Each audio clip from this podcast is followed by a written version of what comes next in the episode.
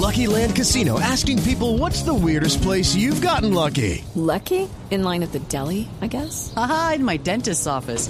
More than once, actually. Do I have to say? Yes, you do. In the car before my kids' PTA meeting. Really? Yes. Excuse me, what's the weirdest place you've gotten lucky? I never win and tell. Well, there you have it. You can get lucky anywhere playing at LuckyLandSlots.com. Play for free right now. Are you feeling lucky? No purchase necessary. Void where prohibited by law. 18 plus. Terms and conditions apply. See website for details. Y quiero arrancar dándole la bienvenida al doctor Javier Tarazona, director de la ONG Funderredes. Es una ONG que trabaja en la promoción y defensa de los derechos humanos. Doctor Tarazona, gracias por estar con nosotros en Blue Radio. Un abrazo, mil bendiciones a toda la gente de Blue Radio que nos permite a través de este espacio poder compartir eh, las consecuencias de una sociedad por más de 20 años con el ELN y la FARC en territorio venezolano, pero además que la agrava la emergencia humanitaria compleja que reina en nuestro país y que sin duda alguna hoy se pretende el régimen de Maduro lavar la cara frente al mundo de que hay una actuación contra los grupos terroristas, pero por el contrario lo que estamos viendo es solo una actuación parcial, una actuación eh, con un frente de la FARC que forma parte de uno de los tres bloques o caretas que tiene la FARC en este momento como realidad eh, subversiva. Claro, doctor Tarazona, yo le quiero preguntar sobre la respuesta que dio el ministro de Defensa de Venezuela ante la pregunta que le hacía una periodista de Telesur sobre si esto, este grupo armado eran disidencias de la FARC. El ministro no dijo que eran disidencias de la FARC, dijo que eran un grupo ligado al narcotráfico. Según la información que ustedes manejan en Fundarredes, es un grupo mm, de la disidencia de la FARC que está haciendo estragos en la frontera entre Venezuela y Colombia. ¿Usted se puede, puede asegurar eso? Bueno, mira, debo comentarte lo siguiente, y es importante colocar en contexto a quienes nos están siguiendo en este momento. Eh, el territorio venezolano durante el régimen chavista y madurista ha existido presencia sociedad y operaciones de las Fuerzas Armadas Revolucionarias de Colombia. Hay tres frentes, o mejor dicho, tres bloques.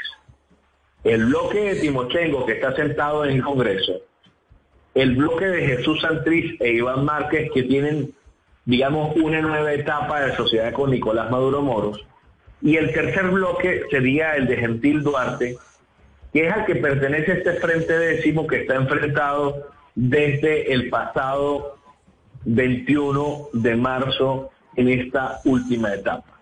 Quiero decirles que Jesús Santrich e Iván Márquez han entrado en un proceso de confrontación con este frente décimo que comanda alias Ferley y alias Arturo desde ya hace bastante tiempo. Y el Estado venezolano ha tenido tres momentos de confrontación contra este frente décimo. El primero lo tiene el 19 de septiembre del 2020 contra eh, este bloque, contra este frente en la población de Nula, Estado Apure. La segunda confrontación la tiene el 31 de enero del 2021 en la población o sector La Macanilla. Y el tercer enfrentamiento, o el tercer gran momento, es el 21 de marzo del 2021 que nos lleva ya más de ocho días en esta confrontación, porque ciertamente ha habido, digamos, un escarceo o una permanente eh, extensión del conflicto. ¿Por qué discuten? ¿Por qué pelean? ¿Cuál es la confrontación? Sin duda alguna que es la disputa de territorio, el desarrollo en este territorio de operaciones que generan ganancias millonarias y que sin duda afecta eh, el control que pueda tener Jesús Santriz e Iván Márquez. ¿Por qué razón el ministro eh, Vladimir Padrino niega, mm, evade el nombramiento o la calificación de estos hechos por parte de la FARC? Porque ha habido una, una justificación, ha habido una asociación, ha habido un reconocimiento permanente de esta guerrilla como un brazo político, como un brazo ideológico, le han dado reconocimiento durante muchos años. Eso no tiene, no, son las últimas declaraciones de Maduro. En el 2005, Rodrigo Granda fue detenido en Caracas y los militares que detuvieron a Rodrigo Granda fueron presos a Ramo Verde por traición a la patria. Es decir, ahí hay un primer mensaje de Chávez en favor a la guerrilla y un mensaje directo a las Fuerzas Armadas de no confrontación. Eh, director Tarazona.